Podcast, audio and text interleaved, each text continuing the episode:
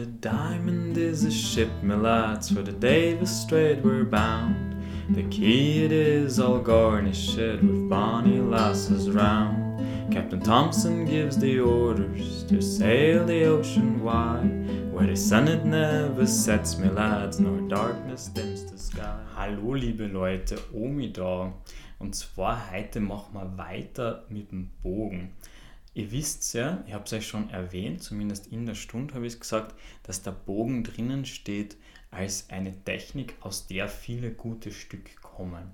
Und jetzt ist es leider so, muss man sagen, im Leckküchner, dass der nicht besonders stringent aufgebaut ist. Das heißt, es gibt einfach Begriffe, die eingebracht werden, schon auf die ersten paar Seiten, die aber erst hunderte Seiten später erklärt werden. Und mit dem Bogen ist es genauso. Deswegen habe ich in gewohnter Weise einfach einmal wieder äh, gemacht, Steuerung F, Bogen auf Wichtenauer bei den verschiedenen Transkriptionen. Da ist es ja leider zu bedenken, dass einige von den Begriffen, wenn man sie so suchen will, halt in verschiedenen Transkriptionen oder auch auf unterschiedlichen Seiten unterschiedlich geschrieben sind. Gell? Weil mit der Rechtschreibung haben sie es nicht so.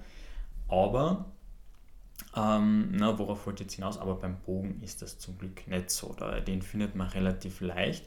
Und ich muss sagen, ich habe da gar nicht einmal so viel dazu gefunden, wie ich es mir erwartet habe. Weil, das muss ich auch dazu sagen, einiges von dem, was man dann eben da, da heraus fechten kann, das geht dann ins Armringen, weil man mit dem Bogen relativ gut aufgestellt ist, wenn man in eine nähere Distanz kommt. Und das habe ich jetzt ähm, absichtlich noch vorweg gelassen. Allerdings muss man auch dazu sagen, dass ich habe jetzt konkret nach dem Begriff gesucht, dass da die Begrifflichkeiten auch oft einmal unterschiedlich sind. Also ihr habt es euch ja schon erwähnt gehabt, auch die letzten Male, dass das mit dem Krumpf-Versetzen wohl ein ganz ähnliches Konzept ist und auch das obere Hängen beschreibt was ganz was ähnliches. Genau, deswegen ist da ein bisschen schwierig. Aber konkret zum Bogen habe ich uns jetzt einmal für die heutige Einheit was ausgesucht oder für die morgige muss ich sagen, ich nehme sie am Montag auf, was ausgesucht, so was man daraus fechten kann und auch was, was man dann dagegen fechten kann. Genau, das habe ich mir so in dem Sinne einmal angeschaut. Und das erste, was ich gleich dazu vorlesen möchte, da bin ich jetzt, habe ich tatsächlich den Podcast schon einmal abgebrochen, leider, gell, weil ich draufgekommen bin, dass ich da was überlesen habe oder beziehungsweise, dass man da was unterschiedlich deuten könnte. Und ja, darauf möchte ich dann auch mit euch eingehen. Aber wir werden uns das genau anschauen. Und zwar fängt es an mit 23 Recto eben. Das ist noch nicht aus dem Bogen, der kommt erst viel später, aber es ist ein Punkt, wo der Bogen erwähnt wird im Kapitel zum Wecker, was das ist, was im Langschwert der Krumpau wäre. Und es schaut so aus. Mit Bogen leer abätzen, was grob ist letzen. Genau, da zum äh, Merkvers schon einmal. Abätzen an sich ist, äh, weiß ich nicht, ob das ein eigenes Wort ist äh, wird für mich wenig Sinn machen und im ersten Moment habe ich es auch als Absetzen gelesen. Ich habe gesehen, in der Übersetzung ist es tatsächlich als Absetzen übernommen worden. Also vielleicht fällt da einfach ein Buchstabe, ist möglich, aber es ist auch aus anderen, aus anderen Gründen ein bisschen komisch. Trotzdem werden wir es uns sowohl als Absetzen als auch die andere Möglichkeit noch anschauen. Aber wie funktioniert das eigentlich? Hier hat der Meister ein Bruch wieder das Ehegemäldstück. Das Ehegemäldstück, in dem Fall davor, ist ein, ein Krumpphau, also ein Weckerhau gegen einen sehr gewaltvollen, starken Oberhau. Und aus dem, wenn man das dann mit dem Krumpphau die Bedrohung quasi weggebracht hat, aus dem heraus dann an äh, ebenfalls einen Oberhau schlagen und wieder um den Kopf herumnehmen, aber das steht da dann eh und spricht mit Bogen etc. Das sollst du also verstehen. So er um sein Haupt will hauen, dich an deinen Hals schlagen will, so beug auf unter sein Messer und versetz mit dem Bogen. Ob du willst, indes Wind über sein Messer auf seiner rechten Seite und tritt indes hinter ihn und schlag ihn zu seinem Kopf. Genau. in der Abbildung ist es so, dass da leider nur dieses, das Versetzen mit dem Bogen drinnen ist. Also das Drüberwinden ist jetzt die Frage, auf was für einer Seite das genau ist, weil das wird für mich äh, entscheiden, ob man das eben klassisch als Absetzen verstehen kann. Ähm, trotzdem erinnert es euch vielleicht aus der ersten Einheit, dass ich Fokus darauf gelegt habe, dass wir im Bogen trotzdem noch uns die Möglichkeit behalten, die Stichbedrohung aufzubauen. Und damit werden wir uns jetzt zur Wiederholung sicherlich auch wieder viel spülen.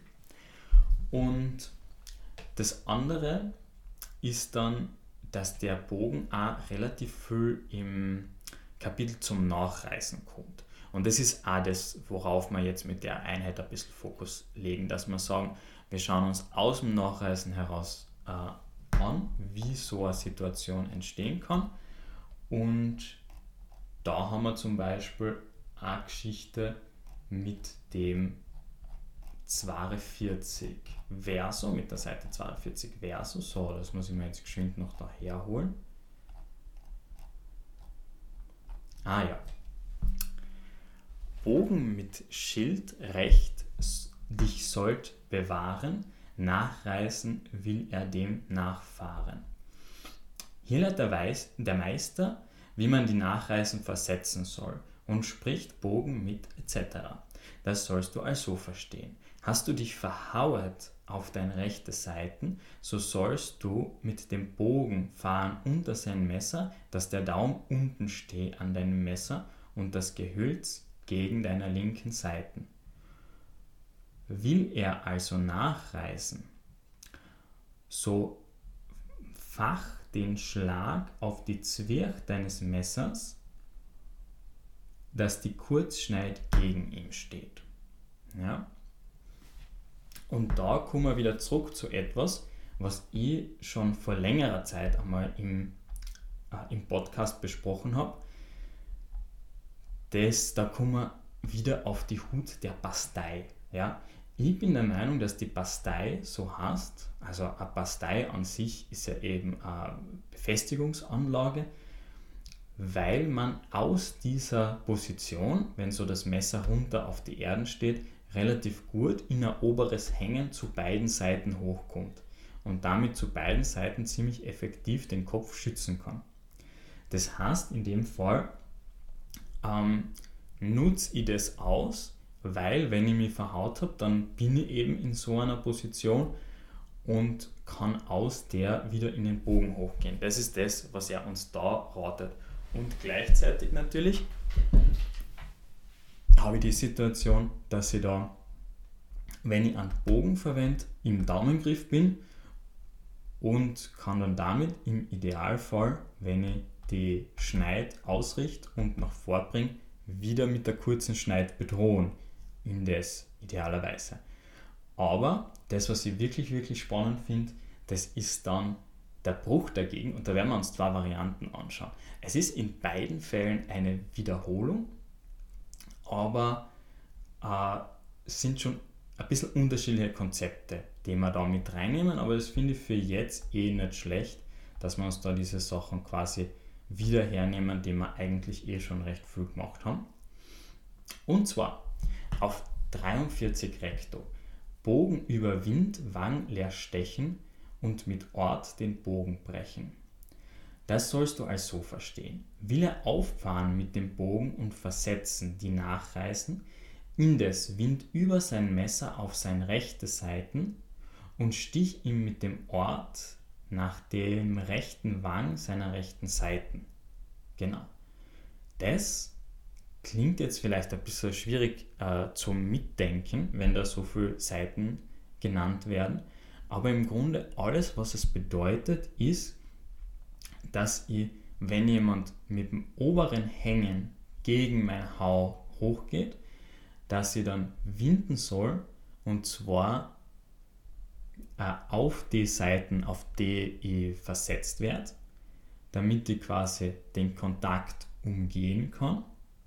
Wobei jetzt da nicht ganz klar ist und das wahrscheinlich absichtlich nicht ganz klar ist, ob vorher schon in den, äh, in den Kontakt gegangen wird. Obwohl, wenn da steht, will er auffahren, dann ist das wahrscheinlich noch ohne Kontakt.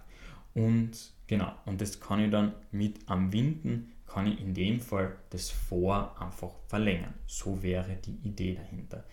Mm, und dazu werde ich jetzt kurz einmal noch Pause machen, weil da habe ich mir noch was anderes ausgesucht. Genau, da sind wir bei 32 Rektor. Weil nämlich die Sache ist die, ich kann das ja natürlich, wie bei den meisten dieser Winden, ich kann das dann als Stich machen oder ich kann sagen, ich mache es direkt als Hau. Und da sind wir jetzt in einer Situation, wo der Leckküchner uns anweist, zu, also uns zum Winker hin anweist, die, die ganz am Anfang beim Messerkurs dabei äh, waren, die wissen noch, die haben noch mit mir gemeinsam den Winker gemacht, den habe ich damals zum Einstieg gemacht. Das ist so ein bisschen der sechste neue Secret Meisterhau, den der Leckküchner sich erdacht hat oder zumindest mit uns geteilt hat.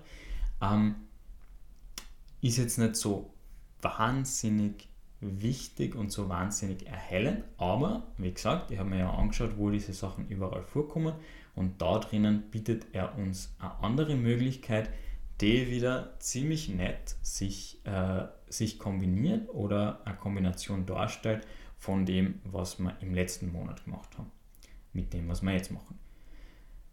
Also, 32 Rektor.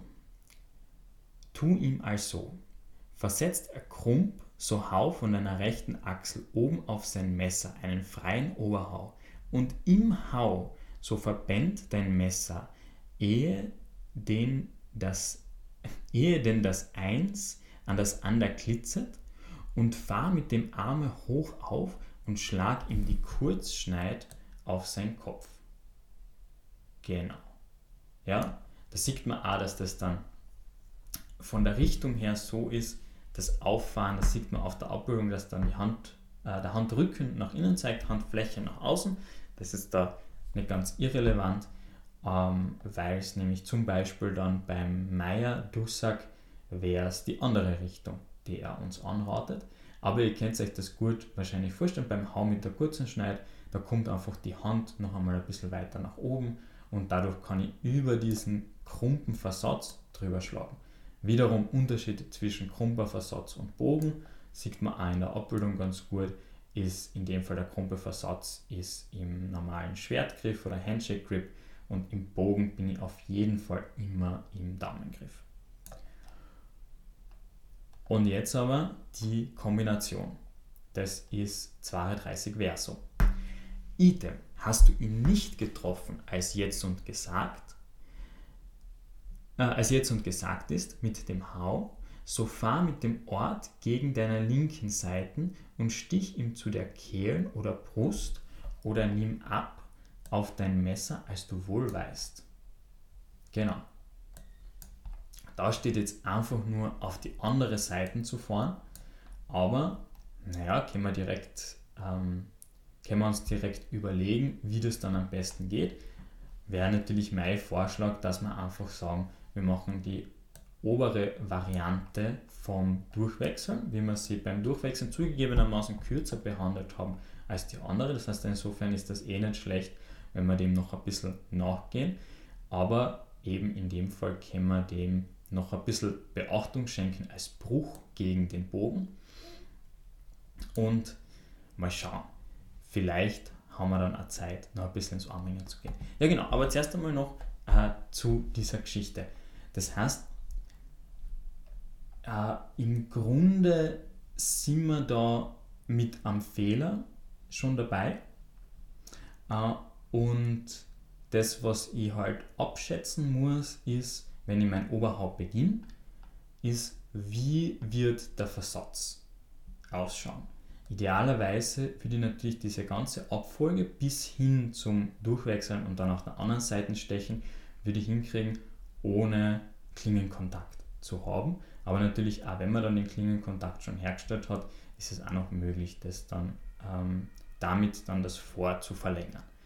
Und genau, das heißt, das können wir uns dann wieder, so wie wir es im Fehler gemacht haben, ein Stück weit von der Beinarbeit her anschauen, aber hauptsächlich eben so, okay, wie schätze ich das ein, dass jemand mit einem Bogen oder einem Krumpenversatz dagegen geht und wie, ähm, wie weit muss der Bogen zum Beispiel nach oben gehen, um mich vor diesem Sturzhau mit der kurzen Schneide zu schützen und dann entsprechend, wie weit lasst mir das wieder offen für ein Durchwechseln.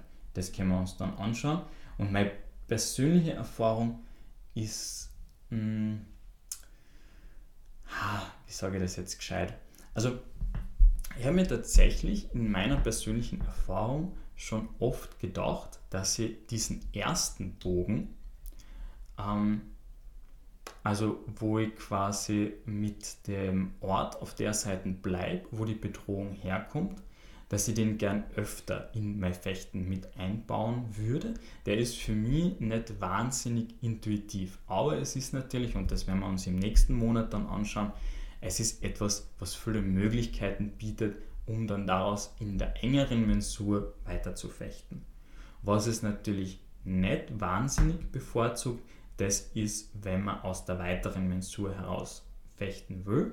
Aber wir werden uns eben, wie gesagt, mit dieser Geschichte mit dem Absetzen oder dann beziehungsweise, was auch immer das genau bedeuten soll, mit dem, mit dem Schlagen dann aus dem Bogen heraus, äh, werden wir uns auch noch ein Stück weit damit beschäftigen, wie eben mit, dem, mit der weiteren Mensur daraus weiterhin bedrohen kann, aber vor allem eben, was braucht es, damit die im Bogen weiterhin sicher bleiben kann. Auf der anderen Seite diese Geschichten mit dem ähm, auf der anderen oh, hoffe das Herz nicht. Auf der anderen Seite diese Geschichten mit zuerst einmal angreifen und dann in einen Sturzhau wechseln und dann daraus in ein Durchwechseln gehen, das ist etwas, was vor allem, wenn ich meinen Gegner oder meine Gegnerin geprimed habe, darauf, dass ich einfach ein paar Mal Ober Oberhau kaut habe und geschaut habe, wie stark der Versatz herkommt und natürlich auch, wann der Versatz ausgelöst wird. Ja. Da gibt es ganz unterschiedliche äh, Reaktionen im Sinne von eher längere Zeit in der Mitte bleiben und schauen, dass der Ort ausgerichtet bleibt oder je nachdem, wie, ähm, wie dann die Reaktion seht, vielleicht dann auch, dass der Ort weiter auf die Seiten geht. Da kannst du dann diese Stücke wirklich, wirklich schön treiben. Und nämlich auch, das ist das ganz, ganz Wichtige, während sich der Körper, während man sich von der Beinarbeit immer näher hinbewegt. Natürlich ist man jetzt mit der Situation zuerst einmal mit dem, äh, mit dem Sturzhau eher noch offen und eher noch leicht selbst zu bedrohen. Das ist zum Beispiel etwas, was der Simon wahnsinnig gut kann. Das ist also ein Gladiatoren-Move, den er gern bringt.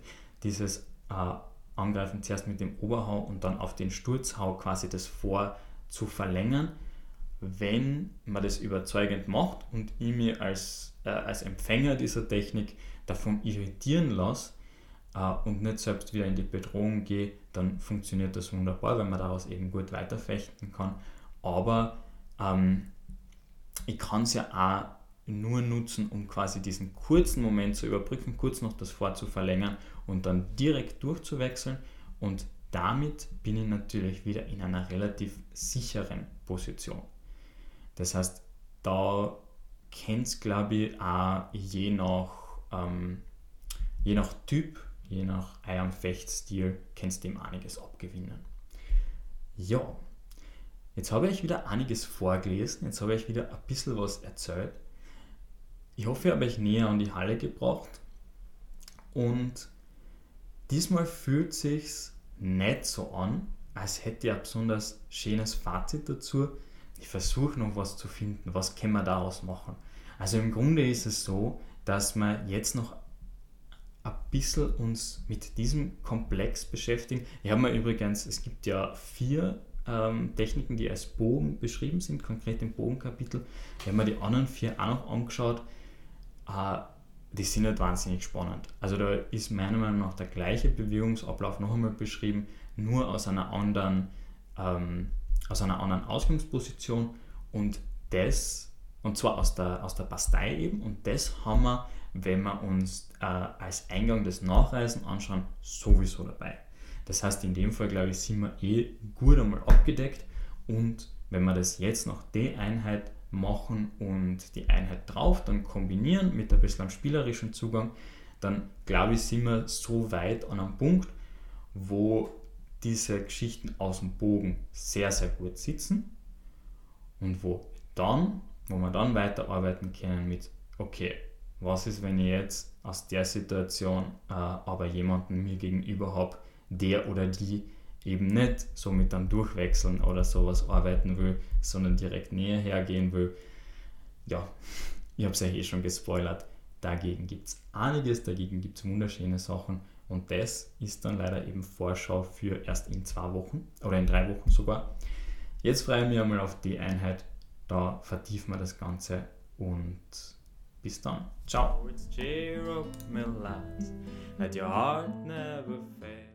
For the bonny ship, the diamond goes sufficient for the whale. For its cheer up, me lads, let your hearts never fail. For the bonny ship, the diamond goes sufficient for the whale.